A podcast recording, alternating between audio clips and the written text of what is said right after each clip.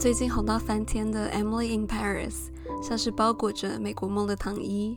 虽然不理解为什么 Emily 可以拥有多款 Chanel 经典包款，但她穿戴的珍珠项链让我想到我的一位教授。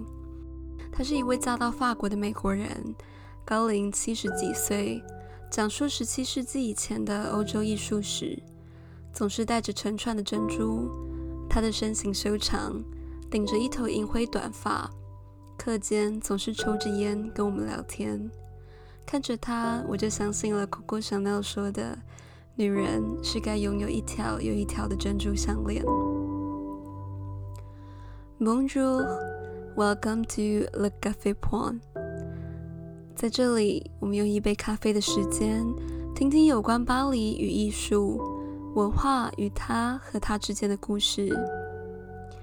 一杯玫瑰花茶，经过摘选。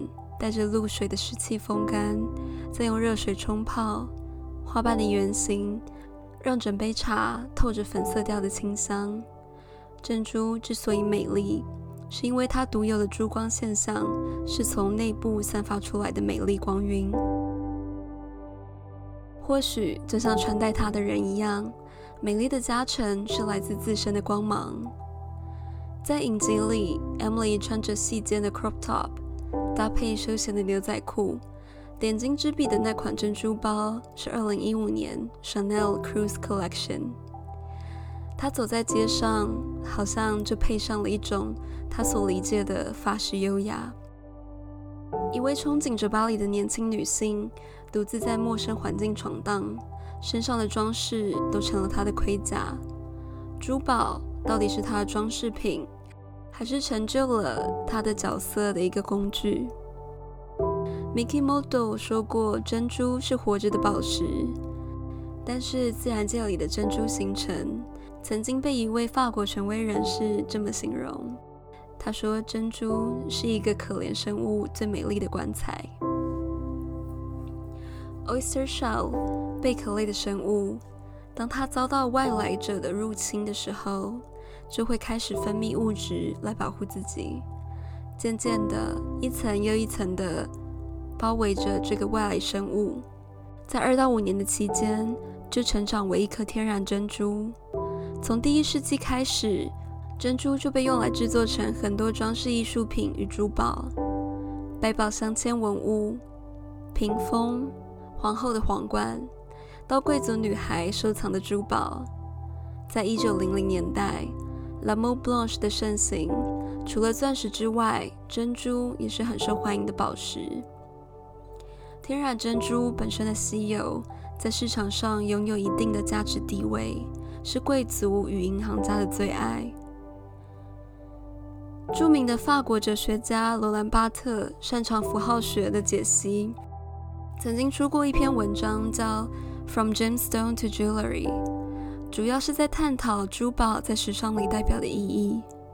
在更早以前的父系社会，男人当道会赠送珠宝给女人，女人佩戴珠宝的贵重等级就像男人的社会地位一样。珠宝装饰的美感更多建立在金钱价值上。在第一次世界大战之后，社会上女性的角色开始增加，女人的话语权也变多了。这些变化带动时尚产业，女人能选择自己喜爱的服饰风格，市场也开始推出 costume jewelry。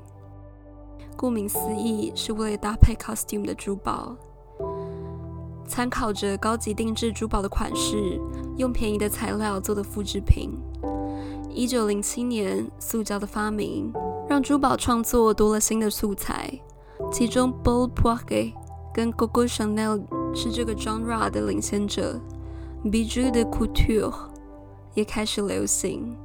也因为跳脱材料的限制，所以设计变得大胆新颖，更多的是追求美的外观。消费者多了选择，珠宝不再只是珠宝，它也是搭配个人形象的一种饰品。Coco Chanel 除了它丰富的情史与它创办的品牌外，它最着名的标志是它的 Little Black Dress 跟它的珍珠项链。Marlis Flusser，一位纽约的 fashion consultant， 曾经在他的文章里说过：“Pearls are the ultimate power accessory. There's nothing more hip than wearing a beautiful pearl necklace with a clean white T-shirt. And when you put on a Chanel suit and pearls, no one can criticize you. You become unassailable.” Chanel 珍爱珍珠，虽然拥有很多价值连城的珠宝，但是他选择用 costume jewelry 引领当时的潮流。一方面是因为当时社会的动荡，若是带着真正的珠宝出门，不知道会引起什么祸端。更重要的是，他不认同 high jewelry 带来的价值观与美感。他的原话是说：“Jewelry for the rich, I don't like。”品牌里有很多经典的 collection，也都是用不同的材质做珍珠。他深受珍珠的华丽珠光吸引，用 costume jewelry 来证明自己独立于社会价值之上，用自己的能力购买珠宝，不再受男人的喜爱影响自己的价值。她佩戴的珍珠项链代表她对自己的认同感，也成为当时社会新女性的一个 icon。就算到现在。这些形象仍旧深入人心。在一九六零年风靡全球的电影《Breakfast at Tiffany's》里面，主角 Holly 总是带着一串珍珠项链站在 Tiffany 门口，看着珠宝。那一串珍珠项链虽然没有明确的出处，但是通过它的反射跟光泽，可以看出是一款 costume jewelry，上面珍珠的光泽异常闪耀。其实珍珠是特别难拍摄的一种宝石，它的珠光现象需要专业摄影师寻找光源，照射在上面，能拍摄出最好的角度，再透过后期去加强。Holy 选择这款珠宝其实还挺有意思的，跟他诠释的角色相呼应。因为向往上流社会富裕的生活，抛下了过往，来到纽约，穿着小礼服，佩戴珍珠项链。站在高级定制珠宝店前，珍珠的真假已经不是重点，代表的更多是他的野心。不管在什么样的生活条件下，都要穿着得体、优雅。就算不是真正的宝石项链，却帮他完成了他需要在那个场合所需要的形象。看似没有选择的权利，但是最终结局，他也是选择了自己的幸福。相比于钻石里的火光，七彩绚丽，珍珠的珠光颜色是根据它自身的 body color 来决定。光晕的形状强度也是由内折射出来的美。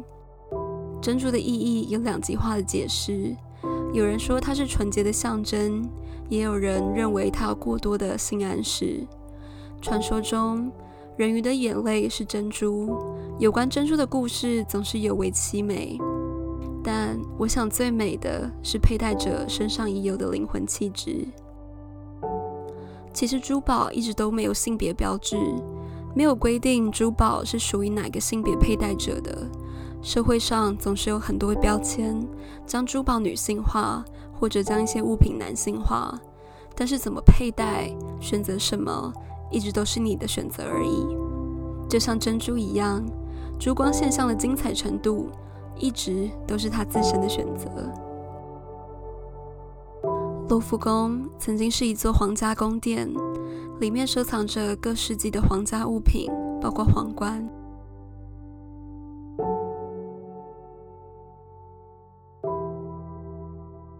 我是 Celia，下一杯咖啡可以去偷窥皇家钻石曾经有什么样的秘密。